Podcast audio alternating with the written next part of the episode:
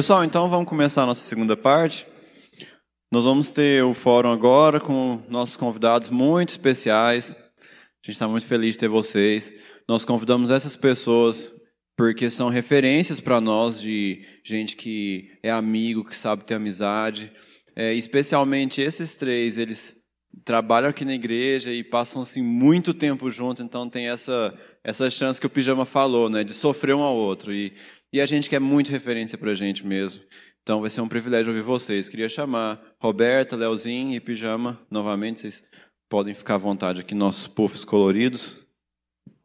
Vai funcionar da seguinte maneira: eu vou pedir para vocês comentarem a respeito de alguns assuntos. E aí vocês fiquem à vontade. Contribuam assim um com o outro, pode interromper, falar e vai ficar um pouco aberto assim. Bem, eu vou começar aqui.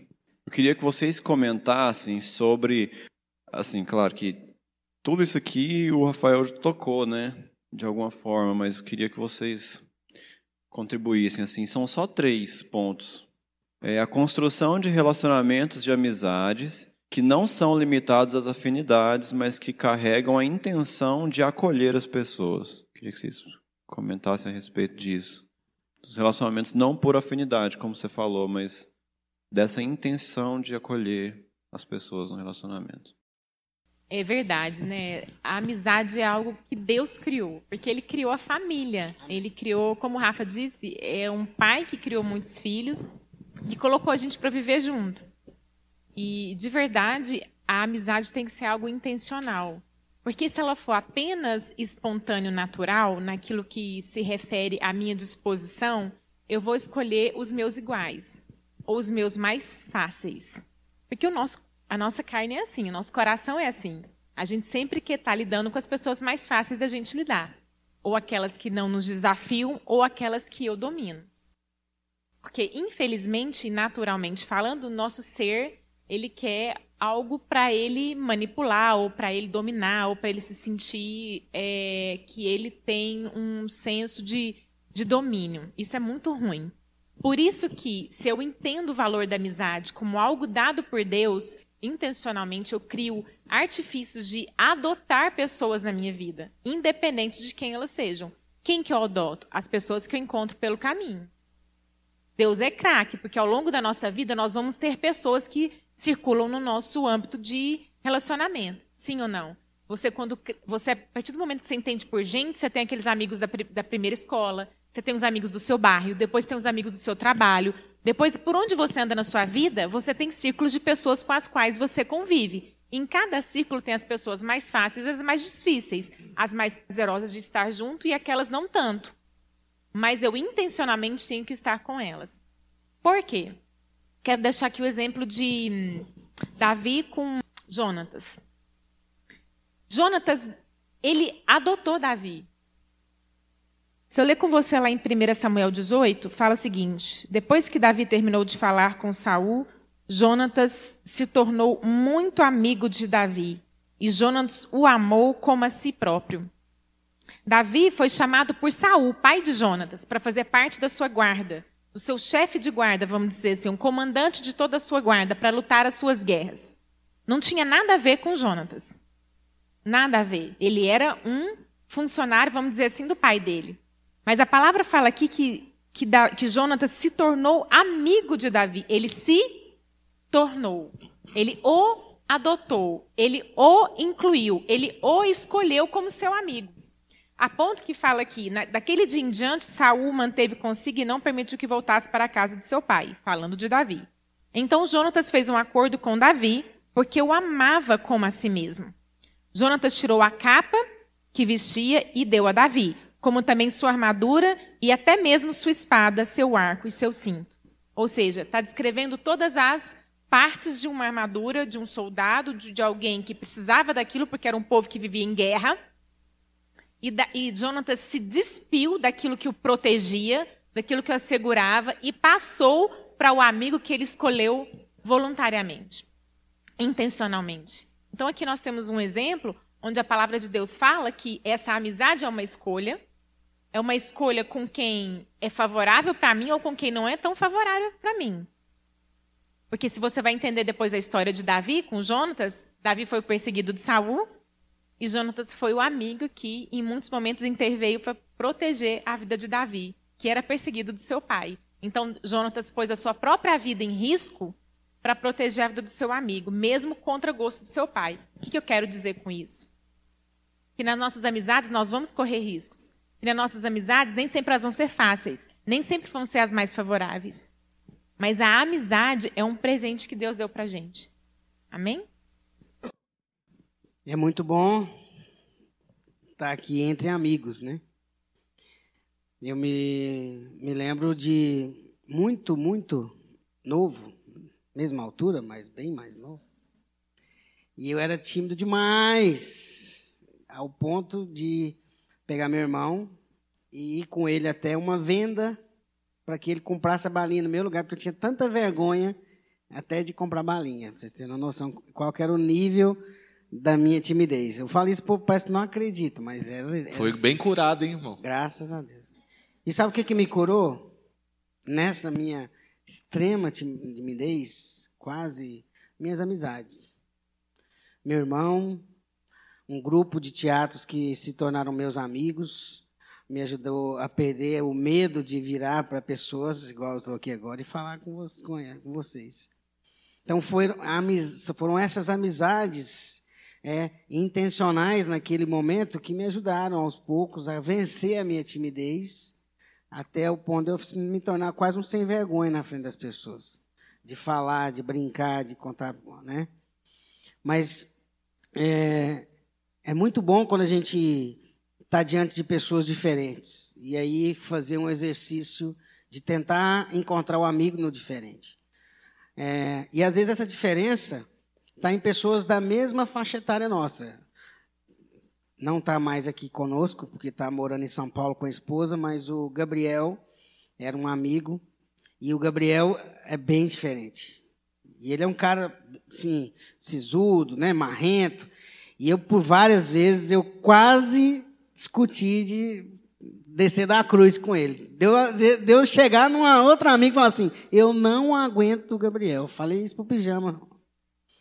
Não aguento, o Gabriel é insuportável. Deus me daqui. Cara, e o pijama, calma, calma.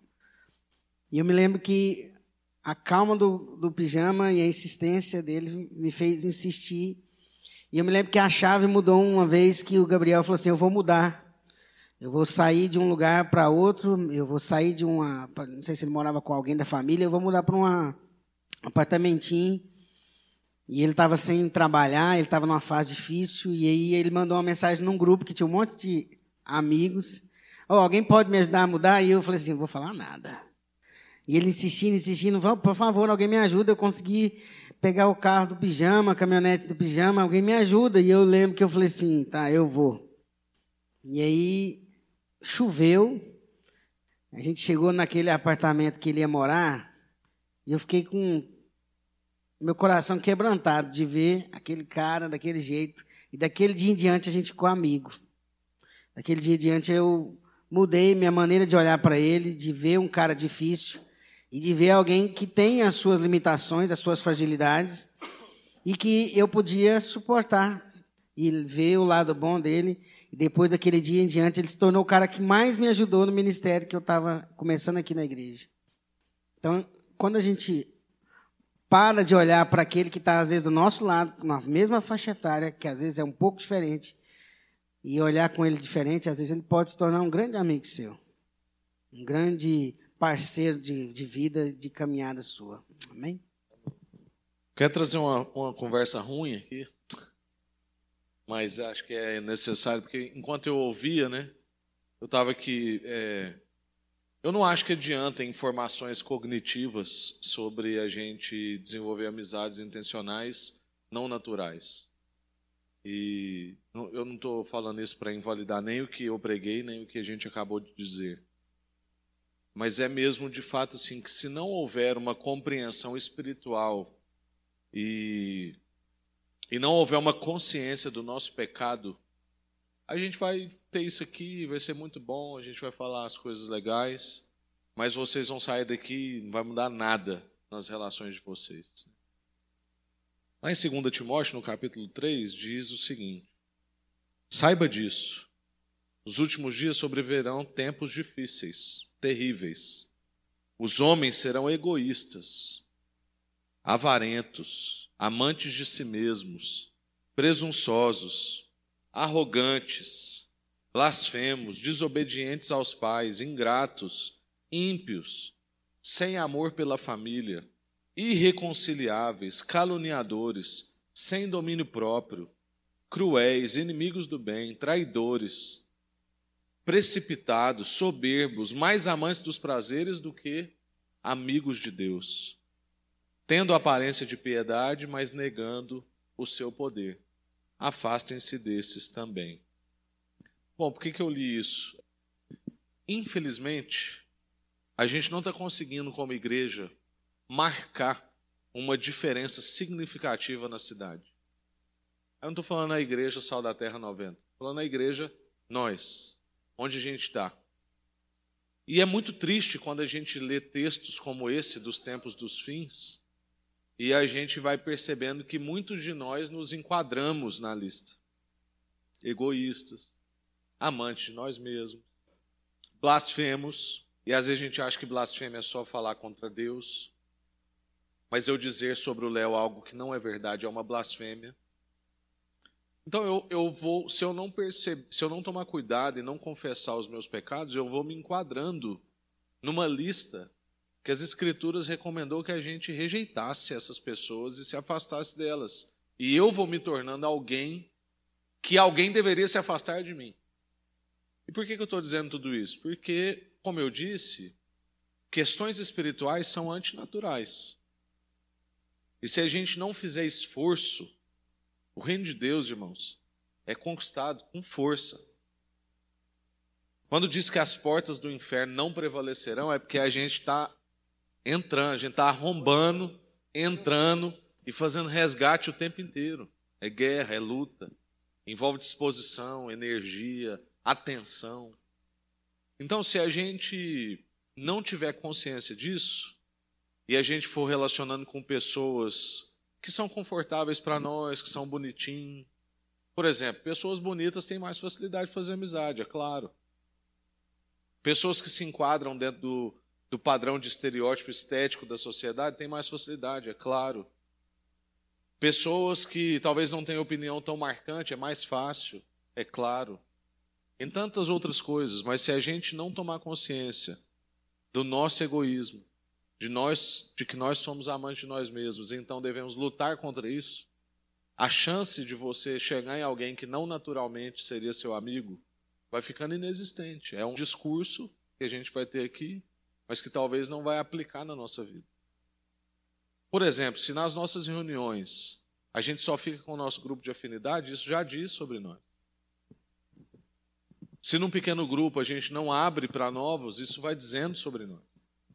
Então, de maneira bem prática, eu queria te desafiar a sondar o seu coração, nomear os seus pecados, não para você ficar deprimido e, e reprimido, deprimido e reprimido, mas para você arrepender, confessar e ser curado. A gente não consegue tratar o que não é nomeado. Aí pode ser que você nunca se achou egoísta. Mas pensa no seu coração se você consegue desenvolver uma amizade totalmente sem interesse. Alguém que não pode te dar nada, nem nos aspectos emocionais, nem nos aspectos financeiros, nem nos aspectos de influência. Você tem disposição para isso? Talvez você é mais egoísta do que você pensa, mais amante de si mesmo do que você pensa. Quando você está com alguém, outros são sempre assuntos, então você é blasfemo a respeito das outras pessoas. Eu não estou falando isso para você ficar, né, como eu estou dizendo, pesado e triste. Mas estou dizendo isso para que a gente, reconhecendo o nosso pecado, a nossa tendência, a nossa tentação, a gente possa então consertar isso. Isso aqui que eu estou dizendo é muito fruto, né, reverberação de algo que a gente viveu na semana passada aí numa conferência que fez eu também entrar em contato com as minhas misérias e nomear os meus pecados. Né? Para que então a gente possa confessar, arrepender, ser tratado e então viver a vida que a palavra de Deus tem para nós. Só há plenitude numa vida de acordo com a palavra de Deus. Se sua vida está medíocre, ruim, difícil, seus relacionamentos são ruins, é porque você não está vivendo uma vida segundo a palavra de Deus. Porque Deus tem vida para nós de plenitude. Amém? Amém. Queria que vocês comentassem sobre a amizade como meio de pastorear o coração do outro para ele honrar a Cristo. Então nós falamos né, sobre a amizade não por afinidade, mas queria que a gente pensasse sobre a amizade como forma de pastoreio. Tem um versículo de 1 Coríntios 19, 9 que Paulo fala o seguinte: Eu me fiz livre de todos para poder servir a todos. Eu amo esse versículo. Porque é Paulo dizendo que hum, ele precisava ser livre das pessoas, no sentido de que elas não fossem ser a determinação do que ele fazia para elas. É como o Rafa falou sobre a questão da dependência e codependência que a gente pode ter muito nas relações, seja de todos os tipos de relações. E se você for pensar, Jesus era amigo de Lázaro, não era? Muito amigo. A palavra deixa claro que a família de Lázaro e as suas irmãs eram amigas de Jesus, dele comer, dele estar junto, a ponto dele chorar quando ficou sabendo da notícia que Lázaro tinha morrido. Sim ou não? Mas qual foi o tempo que Jesus foi ao encontro de Lázaro morto? Foi imediatamente? Não foi. Jesus foi depois de três dias. E as irmãs dele, quando encontraram Jesus, estavam esperando que Jesus prontamente, por ser amigo, iria a presença de Lázaro para ressuscitar. E qual que foi a resposta de Jesus? Eu vim para fazer a vontade do meu Pai. E a glória de Deus vai ser manifesta na ressurreição de Lázaro. Então isso significava que Jesus não estava refém dos seus amigos. Por mais que eles o amassem, a expressão do seu amor é se posicionar pastoralmente na vida deles. Na hora em que cabe a um exercer o auxílio, a ajuda, a exortação ou o ensino. Ainda que seja fora do tempo que o outro demande. Ainda que seja fora da forma que o outro demande. Porque muitas vezes na relação, é, eu vou exigindo que o meu amigo, eu, eu defino que o meu amigo, se ele é meu amigo, ele precisa me atender a tempo e a hora. E isso vai totalmente contra o que a palavra fala em Eclesiastes 8, 6, que diz que para todo propósito há tempo e modo. E se eu sou amiga de alguém, esse, essa relação se baseia no fato de que eu vou ser um instrumento de Deus na vida dela, de companhia, de auxílio, de ombro, de alegria, de tudo que eu posso ser. Não é verdade? Porque eu tenho um outro ser do meu lado que escuta, que ouve, que abraça. E com isso eu vou ter momentos de ouvir, de falar, de sorrir, de me alegrar, de me entristecer, chorar junto. São todas as nuances da vida perto de um amigo. É o companheiro para eu viver todas as coisas. E aí, voltando ao que Rafa falou, essa todas as coisas estão todos os momentos gloriosos de alegria, de festa, de celebração, como Jesus num casamento, e como também fala em Eclesiastes 8,15, que nessa vida nós temos que comer, beber e nos alegrar. Para que a gente tenha paga do nosso trabalho. O nosso Deus é um Deus de alegria. E aí, com o que, que faz uma festa? Não é a comida, a bebida e a mesa, se não for os amigos. Não é verdade? Você pode ter assim, coxinha e Coca-Cola só. Mas numa mesa rodeada de amigos, aquilo ali vira um banquete. Agora, um banquete sem ninguém na mesa é a situação mais miserável que um homem pode encarar. Tanto foi que Jesus falou assim: não, manda chamar agora os mendigos, os que estão lá fora sem casa, para vir para essa mesa que eu preparei. Isso que porque eu preparei não quer usufruir. Então, a amizade, ela passa pelo compromisso que eu tenho com o outro, de exercer na vida dele o ombro para que ele chore e, alegria, e, e a presença para que ele se alegre. Entendendo que eu vou exercer isso também com palavras de ensino, de exortação, quando couber, não na perspectiva do que ele espera de mim, mas na perspectiva do que eu sou, inspirado, nutrido, alimentado por Deus para ser. Porque se tem uma coisa que a gente tem que lidar são com, com expectativas frustradas. Não é verdade? A gente põe muita expectativa em cima do, do outro, amigo ou quem quer que seja, mas vamos falar do amigo. A gente põe expectativas. E a gente definiu errado que o amigo tem que me atender a tempo e a hora. Não, Jesus não atendeu o seu amigo Lázaro a tempo e a hora. E não foi porque ele estava preguiçoso ou porque ele não queria. Foi porque, porque a glória de Deus precisava de que ele ficasse morto três dias. Então eu quero fazer um pedido para nós, como amigos. Quando você vê o seu amigo em necessidade, peça para Deus te instruir. O que você deve fazer e quando você deve fazer. Não reaja à necessidade pela necessidade, mas seja um instrumento de Deus para a necessidade, como uma revelação da glória de Deus nessa relação. Porque, meus irmãos, há muito homens e mulheres de Deus que, quando se posicionam como instrumento de Deus na vida do seu amigo, eles trazem restituição, eles trazem redenção, elas trazem essa pessoa de volta à vida. Amém? E eu tenho certeza que você quer ser isso na vida do seu amigo, na vida da sua amiga. Eu já tive muitos amigos e amigas que trouxeram vida de Deus para minha vida. Mas eu também já tive muitas pessoas que trouxeram mensagens equivocadas para o meu coração. Então, nós podemos ser instrumento de vida ou de morte.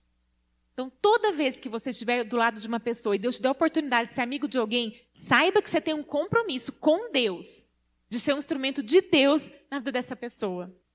A tempo e a modo que ele vai te revelar. Ainda que você passe o risco do seu amigo não te entender temporariamente. Amém? Porque nós já estamos resolvidos. Nós não precisamos dessa relação para nutrir a nossa carência. Eu vou ser tentado e você vai ser tentado a satisfazer o desejo do outro para que você alimente aquela relação. Mas é uma ideia equivocada e falsa e super temporária. Porque se eu alimento um desejo equivocado, ele dura pouco. Mas se eu consigo ficar firme naquilo que Deus me revelou, Deus é o fiel que vai trazer a bom tempo e a boa hora o convencimento daquilo ali na vida do outro. Amém?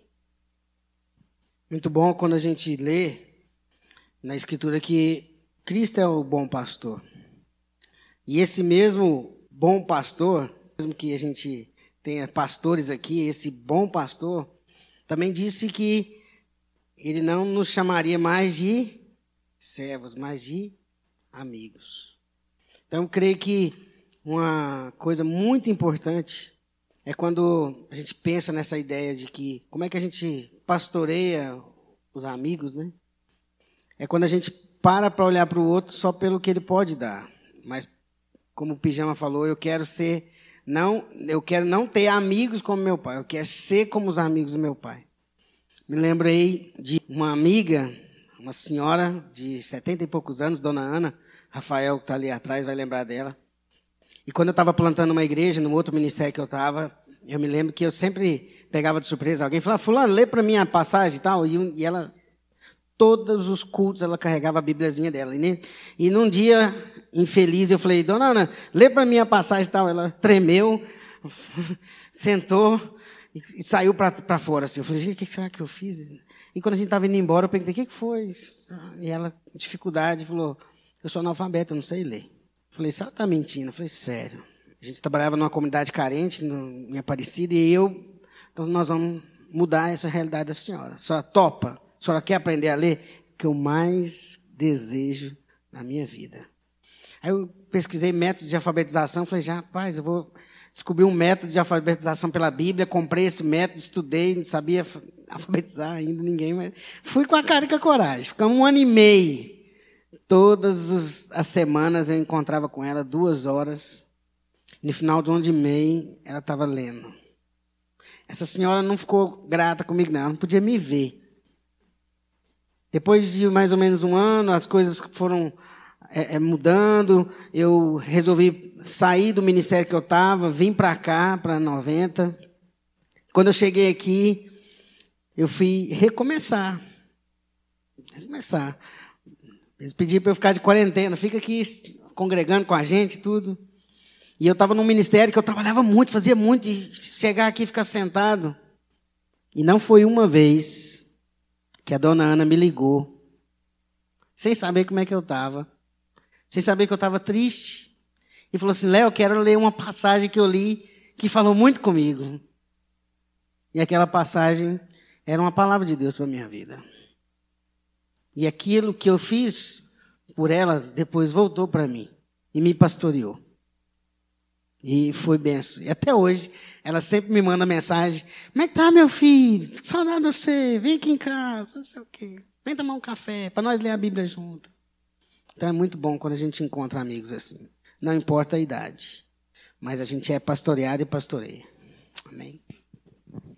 Aqui na igreja a gente tem dado uma ênfase da gente entender a, a, responsabilidade nossa com a cidade. E a gente tem insistido com os irmãos de que eles entendam que eles são os pastores da cidade. Há um povo que não tem pastor. Esse era o diagnóstico de Jesus, né? Há uma passagem nas Escrituras que diz que Jesus andava para todo lado. É, o que eu brinquei aqui no dia que eu disse isso é que Jesus ia de Nova York a Alfaina e ele tinha um diagnóstico em comum, que era: eu vejo pessoas como ovelhas que não têm pastor. E não é que ele estava pensando em um monte de gente fazer seminário e se tornar um pastor titularizado, né, ter o título de pastor e então pastorear a cidade. Não, ele estava dizendo sobre pessoas que tiveram encontro com ele, que assumem a responsabilidade por outras pessoas. E isso é o pastoreio. Né? Então, dito isso, eu não acho que o pastoreio é uma forma de amizade. Eu, eu acho que só existe pastoreio na amizade. Tirando a figura titular do pastor, porque talvez o pastor, né, na sua posição, seja procurado por alguém que não é amigo para ser aconselhado e pastoreado. Tirando essa posição eclesiástica, eu não acho que é possível um pastoreio sobre a vida de alguém sem amizade. Então, a amizade é a forma de pastoreio. E nessa, nessa relação, na verdade foi isso que Jesus pediu para nós, quando ele termina né, a sua última mensagem. As últimas palavras de Jesus foi: Ide por todo mundo, pregai o evangelho a toda criatura, batizando-os em nome do Pai, do Filho e do Espírito Santo, e ensinando todas essas coisas até que eu volte, né? E eu estarei com vocês todos os dias. Bom, o resumo dessa mensagem é: pastoreie as pessoas à sua volta, trazendo para eles uma experiência com o amor, uma experiência com a graça e uma experiência com a comunhão.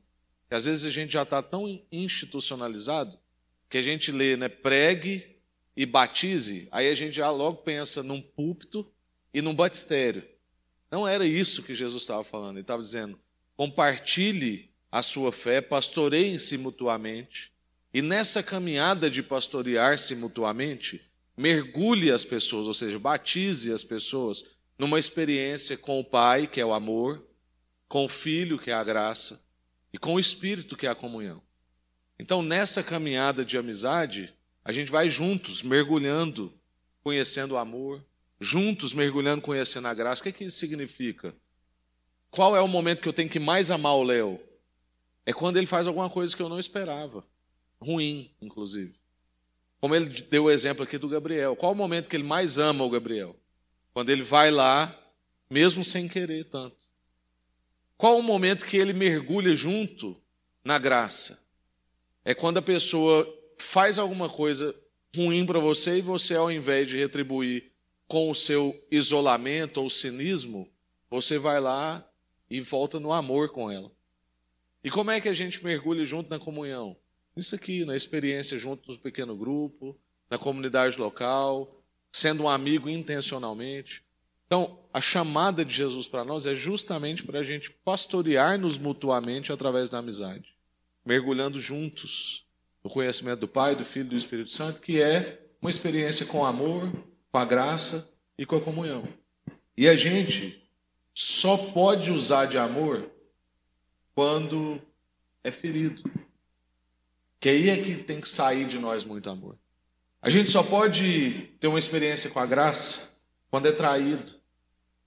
Que aí a gente vai ter que emprestar graça e mergulhar nisso. A gente só vai conseguir ter experiências de comunhão rompendo o isolamento, saindo do nosso individualismo, do nosso egoísmo, de sermos amantes de nós mesmos. Por isso que a nossa caminhada junto tem que ser uma caminhada de mergulhar no amor, na graça e na comunhão. E isso é, é o pastoreio através da amizade. Amém. Esse último tópico, eu queria que a gente comentasse a respeito se nós estamos preparados para abordar assuntos difíceis e confrontar pecados, se nós somos amigos que estão preocupados em ver Deus sendo honrado na vida do outro, a ponto de estarmos dispostos a desgastar a relação para vê-lo no caminho certo. E pensando por outro lado, se estamos abertos para ser confrontados. Isso aqui eu, eu vou chamar de desconforto intencional né, dentro da amizade. E eu queria dar um breve testemunho. Quem me conhece aqui, vai no PG, sabe que tem um amigo que eu falo muito dele, que é o. Todo mundo sabe, o Paulo. Toda hora eu falo do Paulo. Mas o Paulo. O pare... apóstolo? Hã? O apóstolo? Não, o outro, o meu amigo, Caprone. É, essa pergunta é recorrente também. Mas o, o Paulo, eu falo tanto por causa do tamanho da diferença que ele fez, por causa disso, assim. Parece que ele me escolheu como amigo antes de eu escolher ele como amigo. E a gente ficou amigo por meio de um outro amigo em comum, que por acaso chama Breno também. E o Paulo, ele me irritava muito.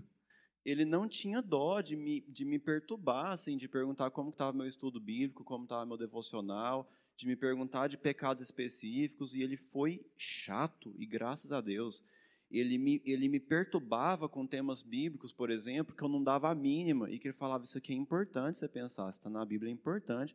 E eu falava, não é, para mim não é, eu não quero saber. E ele não desistiu, sabe? Assim, eu fui, eu fui muito difícil para o Paulo, ele nunca desistiu. E a gente tem uma amizade extremamente profunda hoje, tanto que todo mundo que vai no PG sabe do Paulo, e eu fico esperando o dia que ele vai voltar aqui no Brasil, que ele está nos Estados Unidos, para ele ir lá no PG, para o povo conhecer o Paulo. Então, eu sou muito fruto da amizade dele e de como ele não se importou em, em arriscar a nossa amizade por isso, porque para ele era muito importante eu aprender essas coisas. E, e, graças a Deus. Então, eu queria que vocês comentassem um pouco a respeito desse risco, desse, desse incômodo intencional de, dentro da amizade. Como o Rafa falou, né? Realmente é um risco. A gente, a gente corre esse risco o tempo inteiro. E é um risco não só de você perder a amizade, mas é um risco de você perder, às vezes, aquele nível de intimidade. Porque às vezes a pessoa nem, ela nem vai deixar de ser sua amiga, mas ela vai deixar de abrir com você as questões. Né? É, é um risco. Eu acho que também, como o Rafa disse naquele versículo de Filipenses, Rafa, você leu? Sobre a questão de que nos últimos dias nós vamos nos tornar amantes de nós mesmos. E eu acho que para nós está cada vez mais difícil. Eu acho que está custando mais para o nosso espírito esse posicionamento intencional de correr o risco de falar assuntos desconfortáveis. Mas eu vejo que ele é tão necessário quanto qualquer um. Eu fico vendo a história de Noemi com Ruth, que é uma história de amizade, onde Ruth, teoricamente, não teria necessidade de acompanhar Noemi. E ela não só acompanhou, como ela se sujeitou a toda orientação louca, aparente, de Noemi, para que ela continuasse a descendência ali da sua família através de Boaz. Né? Então, no meu coração, eu penso que, é como eu disse anteriormente, nós temos que orar mesmo para o Senhor. Para cada amizade, tem um tempo e um modo. Para cada amizade, eu tenho uma forma de comunicar. Eu não vou. É, eu tenho amigas de, várias, de vários estilos. Eu não posso ter a mesma forma de abordar uma como a outra. E a gente tem que ter essa sensibilidade também, é, mas nós temos que abordar e nós temos que perguntar para Deus, porque se eu não corro esse risco, eu também não vou ser o instrumento de Deus de trazer vida de Deus para ela. Como cada um aqui compartilhou suas experiências pessoais, nós já fomos abençoados por pessoas que ousaram nos fazer perguntas difíceis, ou que ousaram entrar na nossa vida em momentos difíceis e trouxeram luz e vida de Deus. Isso nos alimentou. Então eu tenho que fazer disso também o meu hábito com outras pessoas, ainda que eu corra o risco de ser mal interpretado, mal entendido ou rejeitado, porque é pode ser uma situação. É muito bom a gente ter essa percepção de que nem todos os amigos vai dar para tratar da mesma forma. Tem amigos que você precisa às vezes empurrar para ajudar tem alguns que você vai precisar meio que segurar. E ter esse feeling, ter essa, essa né, a mulher tem, é, tem essa capacidade maior que homem. Agora que eu casei, eu estou percebendo mais. Porque às vezes eu chego e minha esposa fala assim, calma, é assim. Ou então vai lá, fala. A mulher tem essa capacidade. Mas eu, eu falo que eu, minha caminhada é graças a muitos amigos que vieram falar e me confrontar e me ajudar. O Rafa é meio que uma lixa aqui na minha vida. Deixa eu né? Porque o Rafa é um cara muito dedicado, empenhado. Então, é um cara que você se espelha. E ele, sem ser um cara é, que faz de forma qualquer, mas ele, em amor, ele pastoreia, ele fala, ele chama, confronta. E isso é muito bom. Eu, eu sou muito abençoado de uma forma difícil pela vida dele. Quando às vezes ele me chama para conversar, às vezes ele é exemplo em, em coisas que eu não estou sendo exemplo. Às vezes o Rafa não fala nada, mas ele faz algo que eu falei, nossa, e ele nem sabe. E ele nem sabe. Então, a gente ter essas pessoas e ser essa pessoa para as pessoas é muito importante. Né? Você diante de uma situação, você vê que o mais fácil é falar o mais, né? Mas falar a verdade, às vezes as pessoas vão se encorajar também com você, né? Às vezes você olhar nos olhos de alguém em amor, falar alguma coisa ou várias coisas, ou às vezes dar uma sacudida em alguém. Eu já tive situações em que eu peguei amigos, levei para um canto e dei uma sacudida assim, falou assim: "Cara, acorda, pelo amor de Deus, olha o que está acontecendo". Essa pessoa, às vezes, na hora, falou assim, mas um tempo depois falou assim, obrigado, eu estava precisando mesmo tomar um sacode. E eu falei assim, ainda bem que eu entendi que era para dar um sacode. Porque ninguém estava falando nada para mim, todo mundo estava passando a mão na minha cabeça, e você foi o único que veio e me sacudiu. Aquilo foi importante. Então, acho que Rafa fala muito que se uma amizade não suporta você falar a verdade essa não é uma boa amizade. Ou talvez nem é.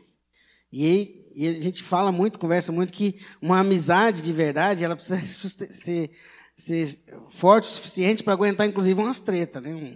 Uns arranca-rabo, assim, para se acertar.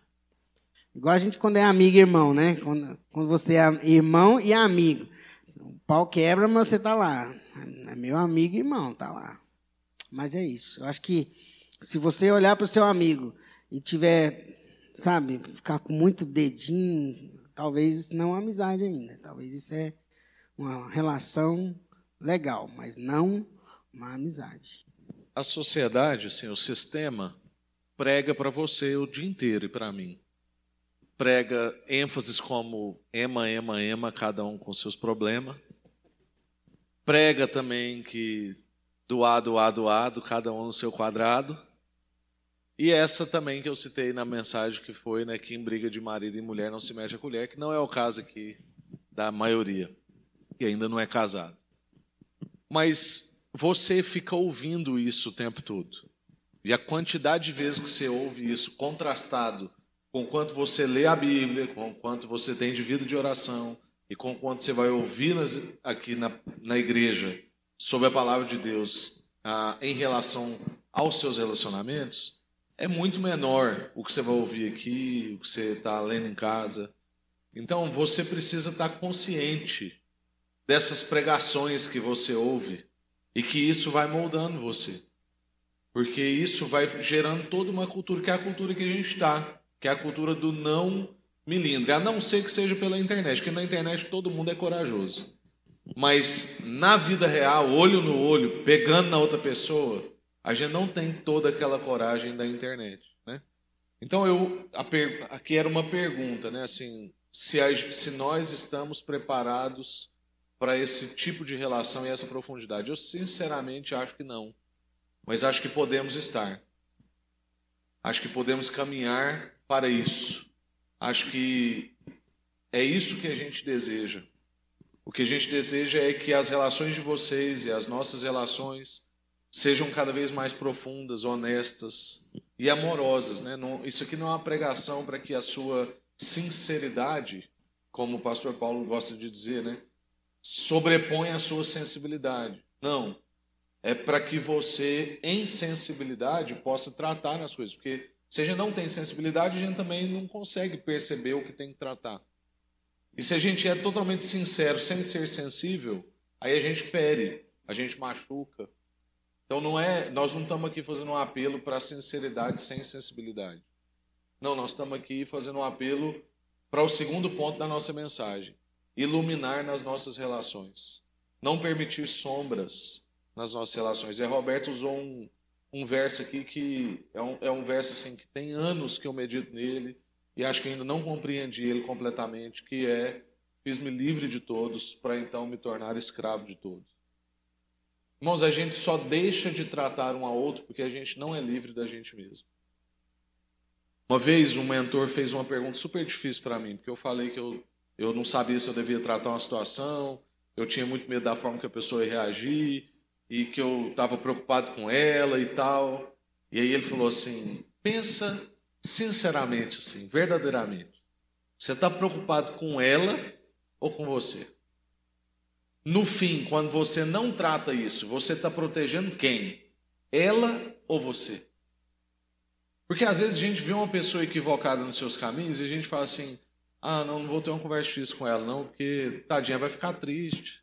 Eu vou protegê-la disso. Não, irmão, você está protegendo você. Você está sendo protegido de ser mal interpretado. Isso é para a minha vida. A gente luta com isso todo dia, principalmente os homens. Porque homem, eu acho que nós fomos forjados numa forma de guerra mesmo. Então, a gente é capaz de estar num campo de batalha, aquele monte de corpo jogado, sangue espalhado, e igual o filme lá, o Até o Último Homem. A gente vive num ambiente daquele de seis meses. Tá daquele jeito, Graças a Deus não tem uma mulher. Se estiver, já arruma. Não, empilha os corpos aqui. Vamos arrumar esse negócio que dá uma limpadinha.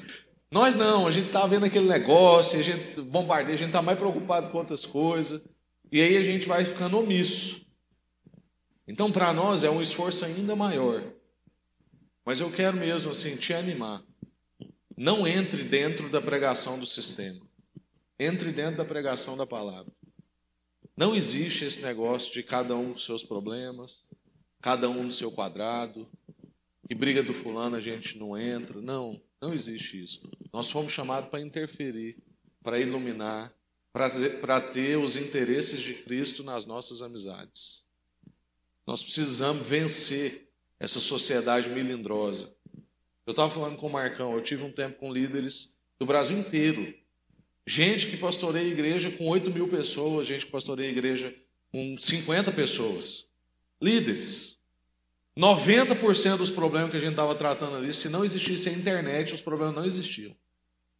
É porque o fulano falou não sei o que na internet, o outro falou não sei o que, o outro mandou uma mensagem que o outro não respondeu, mas ele visualizou e não respondeu. É um absurdo. Aí o outro assim, gente, Dá vontade de explodir a internet e falar assim: agora só pode falar se for ao vivo.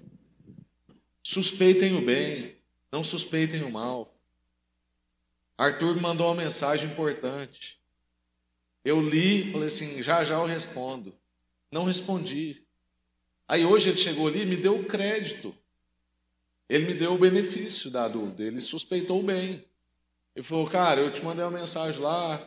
Você deve estar muito corrido, né? E tal. Eu estou aqui te ajudando você lembrar de me responder. Assim, ah, graças a Deus. Porque tem outras pessoas que falam assim: Não, te mandei uma mensagem, você nem responde, hein? Não, não sou importante para você, não, né? Eu falo assim, gente, mas que tanto de acusação que é esse? A pessoa não está nem sabendo como é que eu tô, se eu estava internado, minha esposa está doente, meus filhos estão. Tá... Que isso? Às vezes aconteceu alguma coisa. Suspeitem o bem na amizade de vocês, não suspeitem o mal. Deem o benefício da dúvida para as pessoas. Toque em feridas importantes para serem curadas. Não como quem toca querendo aumentar a ferida. E eu quero terminar com uma frase que eu ouvi de um outro mentor uma vez que dizia que a fragilidade do outro, o pecado do outro, aquilo que é a vulnerabilidade do outro, não deve ser o meu parque de diversões. A dificuldade do outro é a minha área de ministério na vida dele. Não pegue uma limitação de um amigo seu e faça dela o seu parque de diversões. De ficar zoando sobre uma coisa que é séria. De ficar comentando com outra pessoa sobre algo que é uma deficiência, um pecado, uma limitação na vida do outro.